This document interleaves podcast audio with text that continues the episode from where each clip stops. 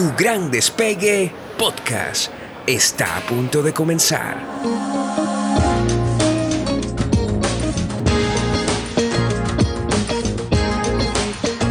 Soy Andreina Tencio, tu coach para este viaje. Bienvenido a bordo. Aquí la piloto de este avión que además me siento súper contenta porque eh, déjenme decirles algo que ayer viendo mis estadísticas con la agencia Yucalab, con la que llego a ti, llego a ustedes a través de mi agencia súper, súper, súper competente.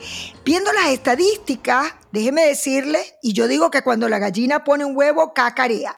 Yo voy a cacarear mi podcast, que además hasta ahora, hasta el momento, el único patrocinante es el Gym del Coach, es decir, mi empresa. Y déjeme decirles que el porcentaje de retención está, pero muy, muy bueno ellos me enseñaron que cuando esto está por encima del 50% y ustedes se quedan hasta casi el final, pues esto es un gran éxito. Así que yo te doy la bienvenida al nuevo episodio donde se lo voy a dedicar a lo que hace un coach. ¿A qué hacemos? Yo voy a procurar ser lo más explícita con ejemplos, con, eh, digamos, situaciones concretas, porque hay mucha gente, se habla mucho, se escucha coaching, coaching, coaching, y para el dolor de cabeza, coaching. Y para el dolor de espalda, coaching. Ya va, un momentico, vamos a entender, porque yo sé que aún hay mucha desinformación, hay mucha ignorancia al respecto. Y lo que pasa también es que el coaching es un anglicismo. Es decir, no existe una traducción exacta al español, por lo tanto, lo más parecido sería no sé, entrenamiento. Recuerden que el coaching en las personas viene del coaching deportivo.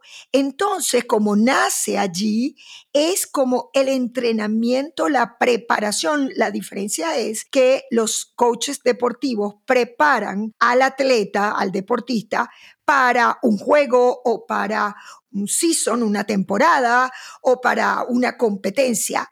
El coach como yo preparamos para la vida.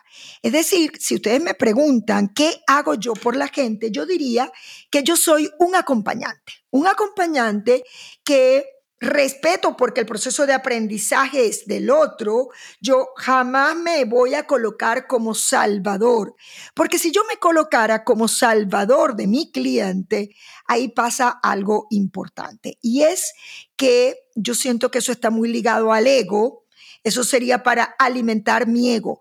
El mérito siempre no es del coach. El coach tiene que entender que no es diva o divo. No tiene que entender, o mejor dicho, tiene que entender que la otra persona tiene su tiempo de aprendizaje, tiene una forma particular de aprender y que el buen coach genera y no se olviden de esto, un aprendizaje que tiene tres características. Uno, es un aprendizaje efectivo, es decir, que puede aplicar lo que aprendió en coaching en diferentes áreas de su vida, desde el área eh, familiar y social hasta el área profesional y espiritual. Es efectivo. Luego es recurrente, es decir, no es que lo aprendió y por euforia fue súper efectivo en la conferencia siguiente, no. Cuando es recurrente es cuando ese aprendizaje se sostiene en el tiempo, no es producto de un estado de éxtasis y euforia, que yo siempre hablo de eso. El buen coach es ético y ético es entender que ese aprendizaje tiene que transformar a la persona. Y además, muy importante, esta tercera característica, que sea autónomo del coach. Es decir, que ese coachee no vaya a necesitar de mí en un momento dado para implementar, para desarrollar esas habilidades. Si tú dependes de tu coach, ya va. Revisa la relación que estás teniendo con tu coach. Yo quiero decir que yo pertenezco, hay así como tres grandes corrientes de coaching.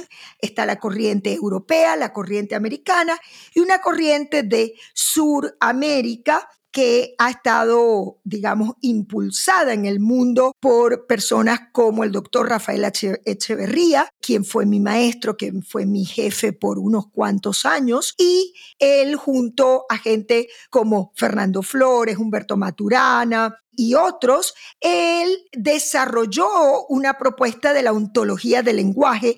Por eso el coaching que yo hago se llama coaching ontológico. Mi papá decía, Andreina está estudiando algo así como coaching odontológico o coaching oncológico. Bueno, mi pobre padre no entendía lo que es la ontología y probablemente tú no la entiendas tampoco. La ontología tiene que ver con la raíz, el origen de por qué cada uno de nosotros somos de la manera que somos. El coaching ontológico es una corriente en la cual yo creo y obviamente para mí es muy fácil hablar de ella y venderlo porque creo que es una disciplina realmente que genera el aprendizaje con estas tres características que te estoy hablando. Recurrente, efectivo y autónomo. Entonces, este grupo de intelectuales que nace en Chile lleva el coaching ontológico alrededor del mundo y algo muy importante que nos dicen desde la ética es que cuando hay un éxito, un caso de éxito, las luces del escenario no se posan sobre el coach se posan sobre el cliente, sobre el coachee. El que tiene el mérito es el cliente. Nosotros somos facilitadores de aprendizajes para la vida. Ahora, con este contexto, te empiezo a dar situaciones para que tú entiendas lo que yo en un momento dado puedo hacer por ti o cualquier otro coach en el cual tú confíes. Por ejemplo, nosotros como coach, yo siento que en algún momento confrontamos a la persona, confrontamos y generamos así como una sensación de incomodidad. Es decir, no es que vas a sufrir el coaching, pero la persona que va a coaching, si tú decides entrar en un proceso de coaching, es importante que entiendas que probablemente tengas que romper con habitualidades, con hábitos, que tengas que cuestionarte y como que dar un salto y estar en ese espacio que nosotros los ontológicos lo llamamos el espacio de la nada, en donde no tenemos control, en donde no dominamos, pero esa incomodidad justo es la sensación que se vive cuando tú sales de la zona de confort o comfort zone. Lógicamente, la persona que se coloca como aprendiz, como déjame aprender a vivir esta situación de otra forma, entonces es muy importante. De hecho, yo hago hincapié. El mismo coach, nosotros los coaches,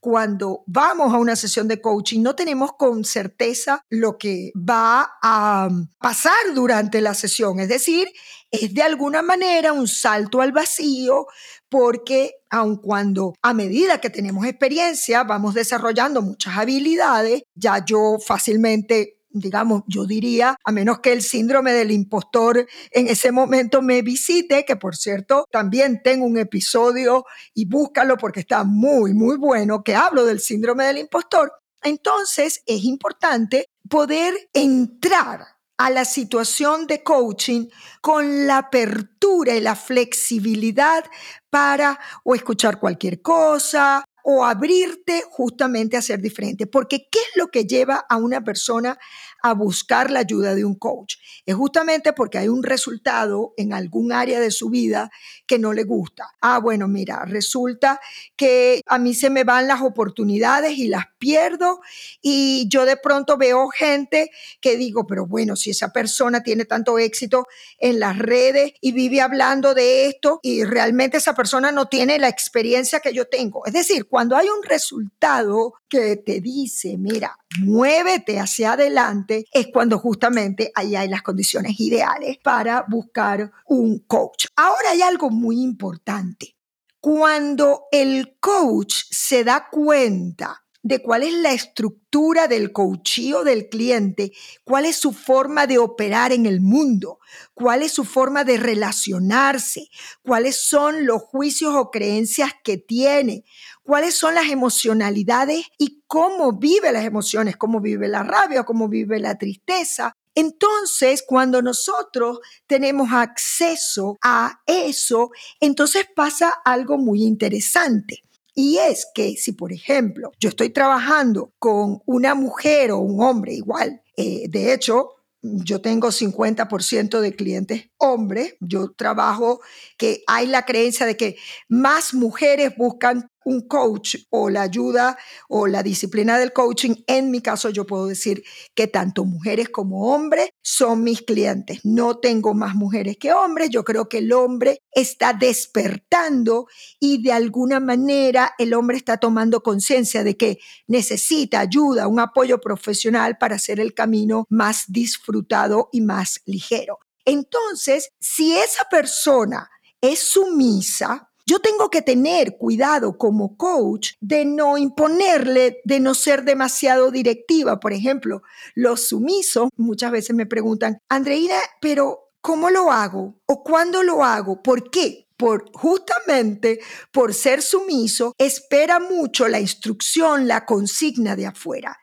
Yo como coach tengo que tener cuidado que mi práctica no vaya a reforzar una estructura de la cual se quiere desprender ese cliente. Entonces, más bien, vuelvo con el caso del sumiso sumisa, yo como coach tengo que de alguna manera retarlo, desafiarlo. A ver, ¿qué crees tú? Toma tú la decisión. Yo no soy tu mamá, yo no soy tu papá. Y a ver, cuando somos adultos, si ya tú tienes más de 21 años, mira, tú no tienes que estar esperando instrucciones de afuera, probablemente le tienes que bajar el volumen a esas voces externas y tienes que subirle el volumen a tu voz interna hacerte más caso tú.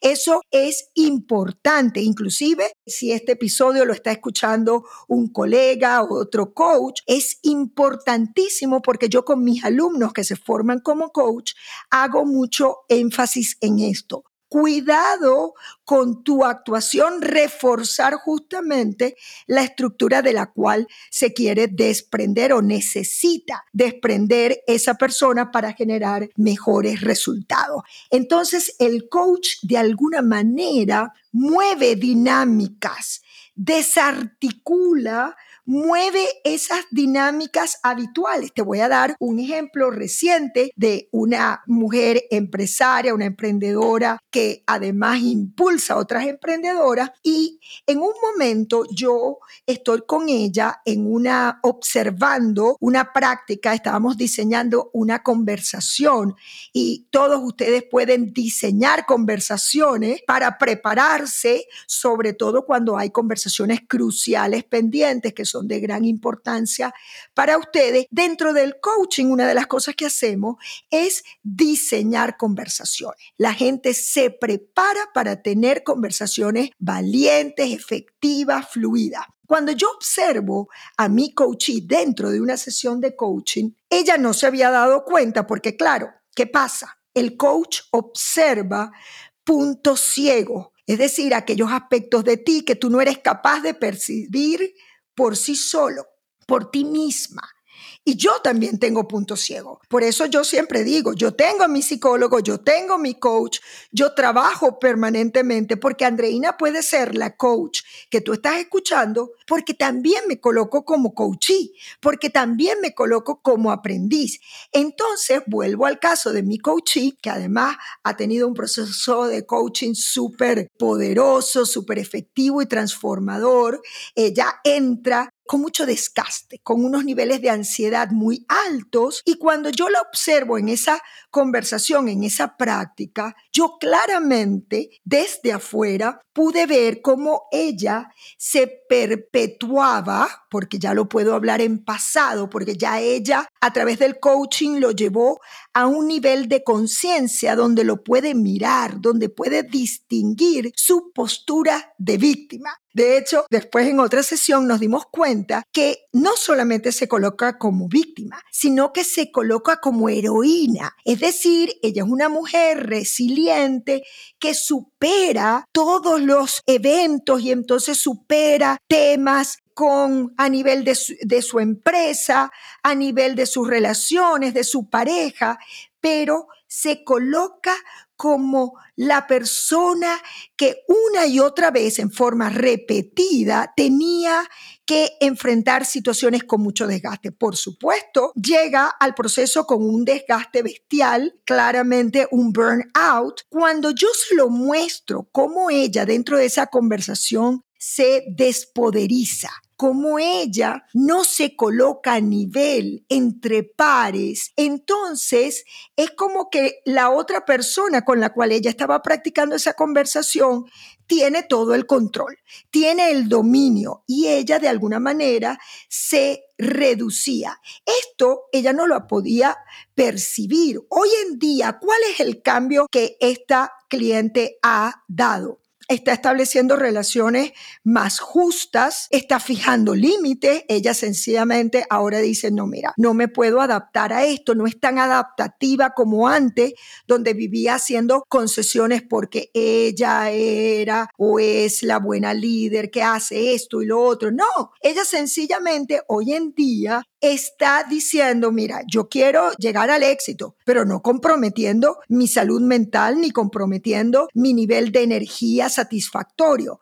Entonces, ese es un caso en donde ella, al darse cuenta, y lo pudimos ver claramente en la práctica, de hecho, muchas veces, el coach puede observar a su cliente o en una reunión de trabajo o entablando una conversación con el socio o con la pareja, cuando yo veo cómo sucede, cómo vive su vida, entonces puedo como coach mostrarle al otro. Por eso el feedback es una gran herramienta que utilizamos los coaches para mostrar lo que el otro, como te dije antes, no es capaz de ver. Entonces, fíjense lo que te estoy mostrando. Nosotros, los coaches, sobre todo los ontológicos que profundizamos en el ser, entonces nosotros le mostramos la forma como se relaciona. Y así en cualquier área de la vida, desde el área pareja, yo probablemente he sido una coach que me he ido más hacia lo que es business coaching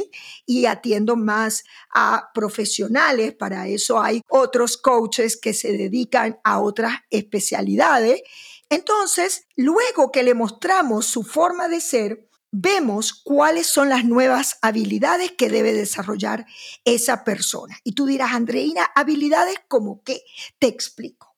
Una habilidad, por ejemplo, puede ser que la persona aprenda a indagar antes de caer en conclusiones y en interpretaciones así de esas lapidarias.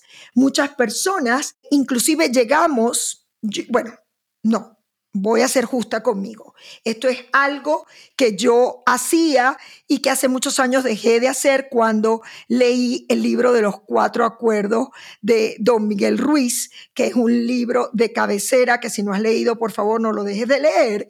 Ese libro me enseñó a mí que yo no podía caer en adivinar, ah, no, es que a fulanita yo le caigo mal. Es que no, lo que pasa es que ella no ha atendido mis correos porque sencillamente no me considera buena coach. Es decir, cuando caemos en conclusiones e interpretaciones que además no las tomamos personal, y ese es uno de los acuerdos, no lo tomes personal. Entonces, para salir de esa trampa viciosa, una de las habilidades es aprender a indagar. A ver, vamos a hacer preguntas de indagación para que tú veas lo que es indagar. Es más, puedes inclusive escucharme, detener el episodio y hacer tu práctica de cuáles son esas preguntas abiertas que le vas a hacer cuando tú tienes, por ejemplo, una duda. Quedó en llamarme para que lo acompañara en un proyecto y resulta que nunca me llamó. Entonces yo no puedo adivinar o yo no puedo excluirme o autoexcluirme porque no me llamó. Yo a esa persona le puedo hacer preguntas tales como, a ver, me dijiste que me ibas a llamar para este proyecto. Cuéntame qué pasó, si es que ya no tienes el interés, déjame chequear contigo, cuéntame qué posibilidades ves de que efectivamente lo hagamos en algún momento o por qué razón. Imagínate que yo le envié mis honorarios y después de que yo le envié mis honorarios, esa persona no me contrató, no me volvió a decir más nada o ese cliente no me volvió a decir más nada. Una habilidad es aprender a ser asertivo e indagar antes de retirarme del ruedo. Bien importante lo que te estoy diciendo para que puedas aprovechar en pleno muchas de las oportunidades. O por ejemplo, una persona que no se vende, que no se cree Asimismo, que tiene una cantidad de cosas que ofrecer. En estos días yo estaba haciendo coaching con otra chica y estábamos practicando el elevator pitch, un pitch de venta, un discurso corto pero poderoso de venta. Y yo le digo, mira, hasta el momento me has vendido la meditación. Estoy que casi cierro esta sesión y me voy a meditar, pero no escucho que tú te estás vendiendo, mostrando, exponiendo ante el otro como una oferta interesante como maestra de meditación. Entonces en ese momento ella se da cuenta, es verdad, yo no tengo que convencer, y a ver, yo ahorita te estoy hablando del coaching, pero yo también te estoy hablando de Andreina Tencio como coach, como posibilidad para ti. Entonces, fíjense, es algo que se hace en paralelo. Yo puedo hablar del coaching porque creo en el coaching, creo que no es una moda, creo que cada vez está más vigente, creo, y sí, efectivamente, cada vez hay más coaches, salen debajo de las piedras, eso es verdad. Ahora yo puedo hablar con propiedad, pero al mismo tiempo yo no es que le voy a echar todas las flores al coaching y no me voy a dar mérito. La gallina cuando pone un huevo cacarea. Entonces, esas personas aprenden la habilidad de eh, y sin que eso sea presumir. Yo no sé si tú me sientes presumida, me lo, me lo puedes decir, pero hablar de lo que eres capaz de hacer es sencillamente tratarte justamente, sencillamente darte un lugar justo por el esfuerzo que haces. Probablemente cuando yo me gradué hace más de 20 años como coach, quizás yo no lo hablaría con tanta propiedad, pero en la medida que tú te vas sintiendo confiado, confiada en el camino, es importante aprender esta habilidad. Y esta es una de las habilidades que más suele entrenar la gente que viene buscando coaching. Otra habilidad, por ejemplo, la habilidad de confrontar de ahí hay cantidad de gente que es más evasiva, que evita y dice, ay, no es que yo no quiero hablar esa conversación porque eh, no me gusta el conflicto. Si tú eres de esos y no te ha dado buenos resultados, bueno, en coaching se puede aprender esa habilidad para tener conversaciones valientes, conversaciones poderosas, para que tú puedas dar un feedback a tus colaboradores o a tu socio y puedas hacerlo con total libertad libertad y mostrar al otro lo que tú ves y no mostrarlo como una verdad absoluta, lapidaria, porque un buen coach entrega juicios, feedback, de manera que los fundamentos, es decir, cuando yo te veo haciendo esto y esto y esto, yo observo que tú tienes dificultad para confrontar conversaciones, para confrontar a tu pareja, en fin. Entonces, eso se entrena. Hay una cantidad de aspectos del ser humano que, aunque si tú me preguntas, Andreina, la gente cambia su estructura, su naturaleza básica, yo debo decir que no. La gente viene, de hecho, yo tampoco con el apoyo de mis terapeutas, psicólogos, que desde los 18 años yo estoy visitando yo creo que mi estructura no se modifica. Y es que te puedo decir algo, no es necesario. No es necesario que se altere tu estructura, pero sí que se mueva, sí que se desplace, que tú tengas la flexibilidad, eso se llama plasticidad, para mover, es como una liga, como una liga que llega un momento en que ya no la puedes alar más, pero se puede mover. No somos producto terminado, no somos personas que de alguna manera cuando, si tú escuchas o lo escuchas en ti, la frase de yo soy así, es que yo soy así. Uf, peligroso, riesgo. Quien dice es que yo soy así y si lo escuchas a tu alrededor, alarma total. Porque quien dice yo soy así quiere decir yo no voy a cambiar. Ay, no, no, no, es que el oro viejo no aprende a hablar. No, no, no, no. El ser humano, cuando la persona es capaz de observarse, cuando la persona siente que puede devenir, que es uno de mis verbos preferidos, become. Ese become es porque todas las personas tenemos la posibilidad de convertirnos, de hecho en italiano también me encanta, diventare. Tenemos la posibilidad de evolucionar y transformarnos en una persona mejor. No porque la versión que eres actualmente no sea buena, te aseguro que si tú me estás escuchando y estás llegando aquí hasta casi hasta el final de este episodio, es porque tú tienes la apertura para cambiar. Y por eso yo te felicito. Cuando las personas creemos y somos humanistas, porque creemos en que la gente cambia cuando está decidida a cambiar, entonces nunca es